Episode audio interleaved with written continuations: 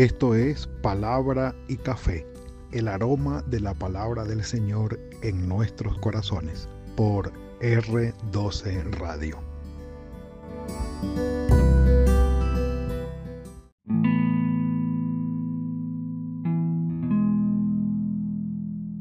Señor, tú me usas aún en medio de mi adversidad. Es el tema para hoy, hablando de Eliseo, el final final de Eliseo, y eh, refiriéndonos a la experiencia que él estuvo después de su muerte post-mortem, podemos decir, Señor, tú me usas aún en medio de mi adversidad. ¿Cómo llegamos hasta aquí? Recordemos, mis amados, que ya terminó el reinado de Saúl, David y Salomón. Estos tres reyes reinaron en la monarquía unida cuando todo el territorio de Israel con sus doce tribus era un solo país. Terminando de reinar Salomón, el reino se dividió. Roboam empezó a reinar en el sur, en Judá y y Benjamín, esas dos tribus al sur, y las diez tribus del norte empezó a gobernar la Jeroboam primero. Esos fueron los dos primeros reyes divididos hacia el norte y hacia el sur. Nos hemos enfocado en el reino del norte, que es el que dura menos, 210 años. Es el que dura menos. Entonces nos hemos enfocado allí y saltamos de Jeroboam primero, que fue malísimo, malísimo, e incitó al pueblo a la idolatría para que no se fueran a adorar a Jerusalén hacia el sur. De allí saltamos al séptimo rey, que fue Acab, para eh, enfocarnos en algo que fue muy importante en la época de estos reyes de los reinos divididos, que fue el ministerio profético en Israel. No podemos, no eh, absolutamente no podemos dejar de un lado, ignorar este movimiento en Israel. Hablar de los profetas es hablar de los reyes y hablar de los reyes es hablar de los profetas, porque básicamente el Señor enviaba su palabra a través de los profetas para todo el pueblo, pero primordialmente para los reyes. Si vamos leyendo, vamos a encontrar que fulanito de tal hizo lo malo ante los ojos del Señor. Igual que su padre o peor que sus antepasados y persistió en el culto a los ídolos y qué tal y qué tal. Y esto lo va relatando en medio de la actividad o del gobierno de esos reyes, los profetas hablaron. Tenemos que mencionar un hecho muy importante Acab tenía una esposa que se llamó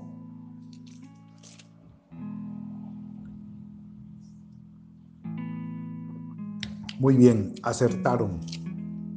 Jezabel, malísima. Acab murió primero que Jezabel. Pero Elías había predicho la muerte de Jezabel.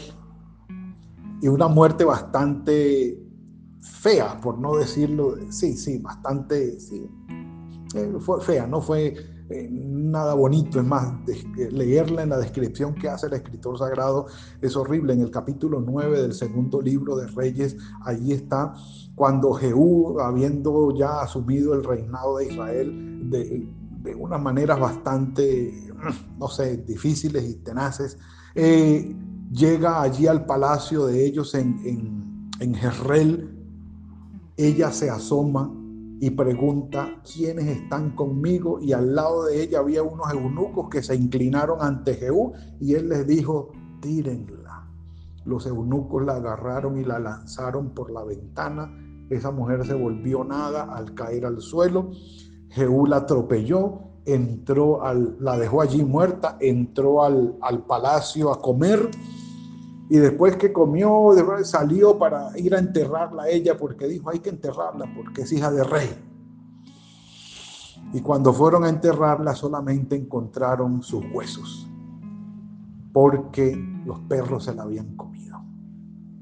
Bastante feo el cuadro. Pero se cumplió la profecía de Eliseo y allí está escrito. Todo esto siguió y, los reyes siguieron. Digamos que después de, de Acab vino Ocosías, después Jorán y ahí llegó Jehú, que es donde precisamente eh, empieza ya a relatarse el final de Eliseo. Hay dos reyes, eh, que es Joacás y Joás, que no, no, los vamos a mencionar, pero que están también cercanos al ministerio de Eliseo.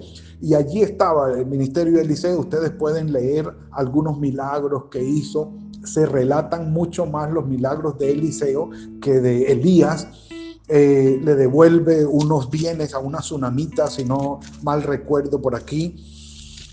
Debe estar este, este relato, sí, la tsunamita recupera sus bienes y le da de comer a unos profetas, eh, predice la muerte de unos reyes, previene al rey de Israel de los sirios y, eh, hay una, digamos, una lista importante de los eventos y de los...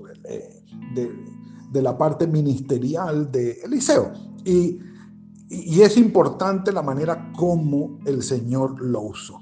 Pero muere. Capítulo 13 del segundo libro de Reyes. Y quiero confesarles que me gusta mucho esta figura porque se toma una figura para aplicar eh, a la vida real como una aplicación de la muerte de Eliseo. Y, no podemos negarlo que es una aplicación, eh, pudiéramos decir que es una alegoría, una figura eh, literaria como para aplicar, tomar un símbolo y aplicarlo a la vida real, tomarlo como símbolo. Pero la realidad es que dice el versículo 14, del segundo libro de Reyes, capítulo 13, capítulo 13, versículo 14, que Eliseo estaba ya enfermo de la enfermedad que lo llevaría a la muerte. Enseñanza, los siervos de Dios también se mueren. Un café por eso. Mm. Claro que sí. También se enferman y también se mueren. ¿no? Y se los digo es porque he encontrado en mi carrera ministerial personajes que guardan, entre comillas, una fe férrea de que el Señor tiene que sanarlos de todo y a todos si todos tienen fe.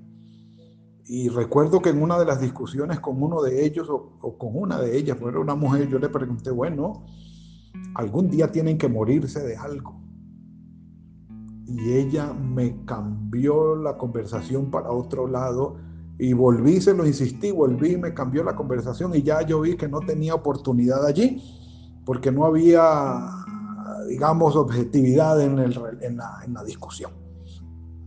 Personas que se atreven incluso a negar la muerte, por favor. Aquí tenemos a Eliseo enfermo de la enfermedad que iba a morir. Ya Elías había partido también y, y por supuesto David Gad, Natán, todos estos siervos del Señor.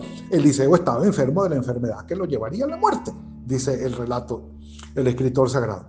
Descendió a verlo Joás, el rey de Israel. Estamos hablando si Acab era el séptimo, Ocosía fue el octavo, Jorán fue el noveno, Jehú fue el décimo, Joacás fue el undécimo y Joás, del que estamos hablando aquí, fue el doceavo. Ahí está ese Joás fue a verlo y llorando le dijo, Padre mío, Padre mío, carro de Israel y su caballería, diciendo, tú eres un personaje poderosísimo entre nosotros. Vamos a lamentar tu muerte, nos vas a hacer mucha falta porque eres tan poderoso como un ejército, porque tú eres la presencia de Dios aquí. Él le dice que agarre una flecha y que la lance y, con ello le da una profecía diciéndole, eh, ah, perdón, tu flecha, versículo 17, la flecha de salvación de Jehová y la flecha de salvación contra Siria. Tú herirás a los sirios en Afec hasta exterminarlos. Y después le ordenó que golpeara la tierra, pero él lo golpeó solamente con tres y no con cinco. Entonces él le dijo, bueno, también vas a derrotar a las asirias solamente tres veces y ellos van a tener poder sobre ti. Bueno, son profecías Esto se cumplió evidentemente, pero el punto de nuestro relato hoy no es tanto la profecía que él le dio a Joás, rey de Israel, de las diez tribus del norte, estamos allí, sino el relato del versículo 20, lo que dice el escritor sagrado en el versículo 20. Eliseo murió y lo sepultaron. Ya entrado el año, o algunos dicen al cabo de un año, ¿sí? vinieron bandas armadas de los moabitas. Recuerden que los moabitas están del lado oriental del mar muerto. ¿sí? A la tierra, entraron a la tierra de Israel, al norte. Aconteció que estaban unos sepultando a un hombre cuando súbitamente vieron a la banda armada. Entonces como venían estos personajes, no hubo tiempo de enterrar el muerto que ellos llevaban en la mano. Eh, arrojaron el cadáver en un sepulcro y era el sepulcro de Eliseo. Allí estaban los huesos de Eliseo. Este es el punto. Pero tan pronto tocó el muerto, el cadáver, los huesos de Eliseo, revivió y se puso en pie. Ay, revivió y se puso. Asael, rey de Asiria, afligió a Israel todo el tiempo de Joacás. Aquí se cumple lo que, lo que Eliseo había dicho. Murió Hazael, rey de Asiria, y en su lugar gobernó Benadad regresó Joás, hijo de Joacá, y rescató de manos de Benadad, hijo de Hazael, las ciudades que éste había tomado, de las manos de, Joacá, su padre, en la guerra. Tres veces lo derrotó Joás y restituyó la ciudad, la ciudad de Israel porque esa había sido la promesa, eh, perdón, la profecía de Eliseo. Lo vas a derrotar tres veces nada más por cuanto tú golpeaste con la flecha tres veces nada más la tierra. Bueno, el punto Tan pronto tocó el cadáver, los huesos de Eliseo, revivió y se puso en pie. Yo escuché de un hermano muy querido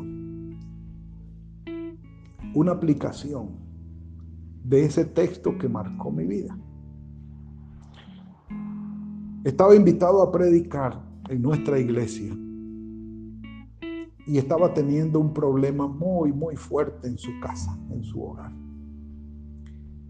Y cuando llegó, me dijo, pastor, estoy teniendo un problema muy fuerte en casa. Entonces yo le dije, pero ¿vas a predicar? Y él me dijo, sí, sí, vengo preparado, vengo preparado. Vengo como muerto dando vida.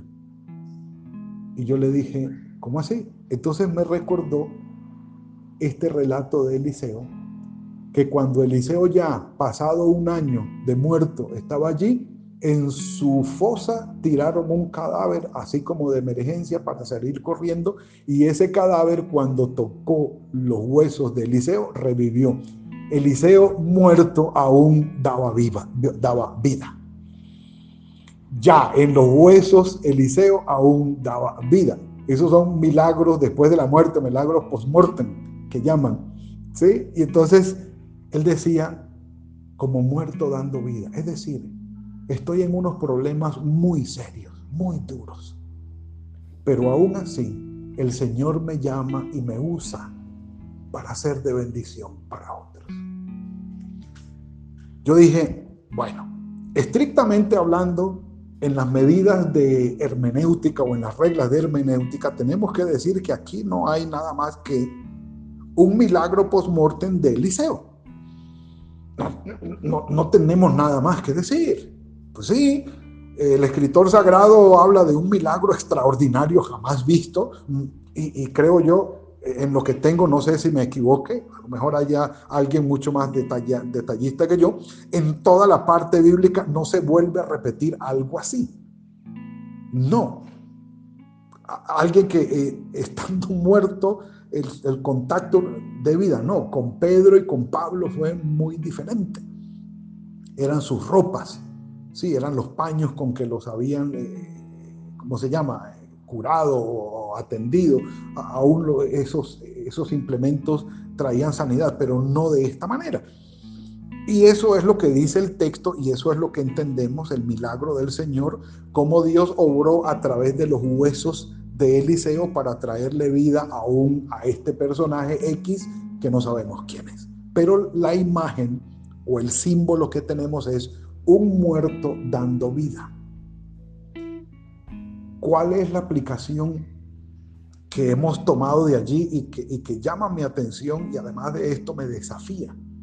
¿Cómo puedo yo usar esa figura de muerto? Pues sí, no, no es que estoy sin vida, sino que estoy en graves problemas, estoy en dificultades, estoy en calamidad, estoy en sufrimiento, estoy en medio de situaciones muy difíciles y aún así Dios me llama y me usa para bendecir a otros estando yo mismo en graves problemas. No sé si a usted le ha tocado, en varias ocasiones me ha tocado a mí, sí. Ir a visitar personas que están en serias dificultades de salud y salgo yo fortalecido de esa visita. De esa entrevista salgo yo edificado alimentado espiritualmente, con esperanza en mi corazón. Salgo yo de allí con una fe fortalecida y quien está en el sufrimiento es la otra persona.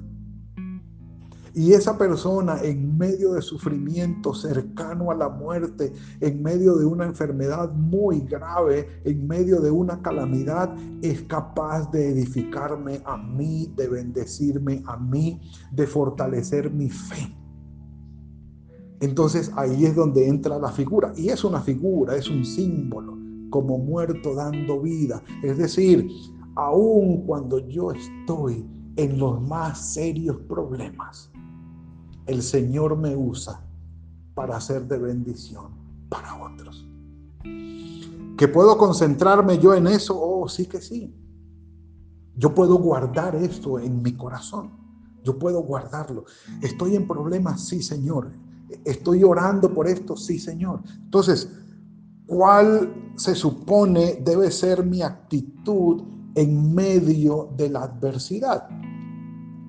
Y perdonen que vayamos de símbolo en símbolo, perdónenme, que a veces uno se confunde con tanto símbolo. En Jeremías 17 hay otro símbolo que es paralelo al del Salmo 1, que es el árbol plantado junto a corrientes de aguas, que da su fruta a su tiempo y su hoja no cae. Bueno, en Isaías 17, versículo 8, dice, no temerá cuando llegue el calor, ese árbol que está plantado junto a corrientes de agua, no temerá cuando llegue el calor, sino que su hoja estará verde.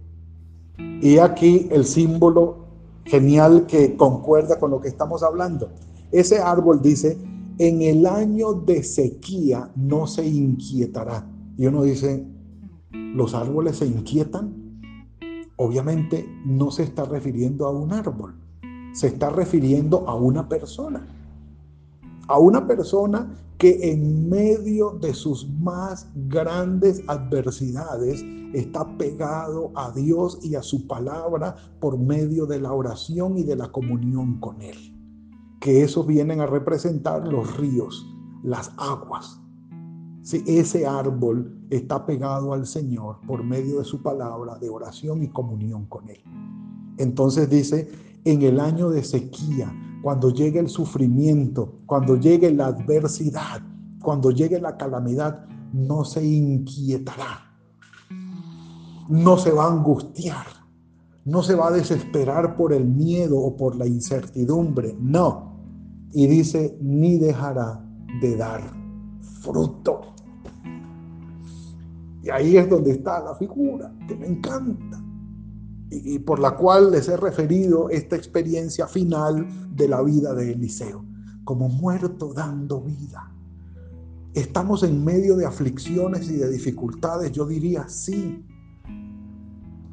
Tenemos entonces que ensimismarnos en nuestro sufrimiento tener autocompasión de nosotros mismos y concentrarnos y encerrarnos allí en ese egoísmo de autocompasión y cerrar toda opción para bendición a los demás. No, no, no, mi amado, no.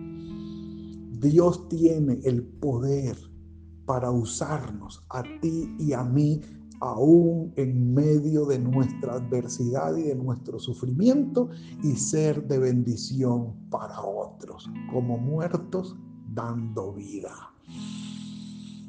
Y allí está el gran llamado de nuestro Señor. Para hoy, la figura o el símbolo que nos deja este gran siervo del Señor, profeta de Dios, Eliseo Ish Elohim, varón de Dios, siendo usado aún después de la muerte. Extraordinario el relato, casi que único, podemos decirlo, por supuesto, pero para nosotros es una enseñanza desafiante. En medio de las dificultades, mis amados hermanos, en medio de la adversidad, no dejemos de confiar en el Señor. Pablo lo dijo estando preso, todo lo puedo en Cristo que me fortalece. Tú, Señor, me das fuerzas como las del búfalo. Tú, Señor, me llenas de alegría y de gozo en medio de la adversidad. Y teniendo esa comunión con el Señor, yo puedo confiar en Él, esperar en Él y ser de bendición para los demás. Concluye el relato de Eliseo con algo extraordinario. No se lo llevó Dios en un carro de fuego como se llevó a Elías. No, pero del único, del único que se dice que obró con vida o generando vida después de su muerte o estando muerto fue Eliseo. Algo único y algo especial. Tenemos esperanza en Dios, sí, mis amados. Sí, el Señor puede hacer esto. Y yo los animo hoy y es el desafío que llevo yo mismo en mi corazón. No importa estar en medio de sufrimientos. No importa estar en medio de calamidades. No importa que la adversidad esté arropando nuestra vida y estemos sufriendo. No importa. No es excusa para no ser en las manos del Señor o para ser en las manos del Señor un instrumento de bendición. Podemos hacerlo. Dispongámonos Sencillamente oremos por los otros que también están en calamidad y que el Señor reine en nuestro corazón y en medio de nuestro sufrimiento seamos como muertos dando vida. Y digámosle al Señor de todo corazón, yo sé, Señor, que tú me usas aún en medio de mi adversidad. Padre, gracias por este mensaje que nos has dado hoy. Es algo edificante, reconfortante, saber que tu poder sobre nosotros es tan grande y maravilloso, que aún en medio de la adversidad y el sufrimiento podemos ser de bendición y dar frutos para otros. Perdónanos, Señor, si nos ensimismamos, si nos encerramos en nuestro autocompadecimiento, Señor teniendo lástima de nosotros mismos y lamentándonos por nuestra situación, sin dejar nuestro corazón y nuestra mente abierta para que tu Santo Espíritu nos use como instrumento de bendición para otros. Sabemos que puedes hacerlo. Perdónanos, Señor, si hemos actuado egoístamente. Estamos delante de ti y hoy te decimos, Señor, aún en medio de nuestra adversidad, úsanos como instrumentos de bendición para traer fruto y bendición a la vida de quienes nos rodean. Ayúdanos en esto, Señor, y que podamos concentrarnos en ti, en tu palabra, tener tiempo de oración y de comunión contigo, aún en medio de nuestra adversidad. Estamos en tus manos. A ti sea la gloria y la honra. Bendito sea tu nombre, Señor, en Cristo Jesús. Amén y amén.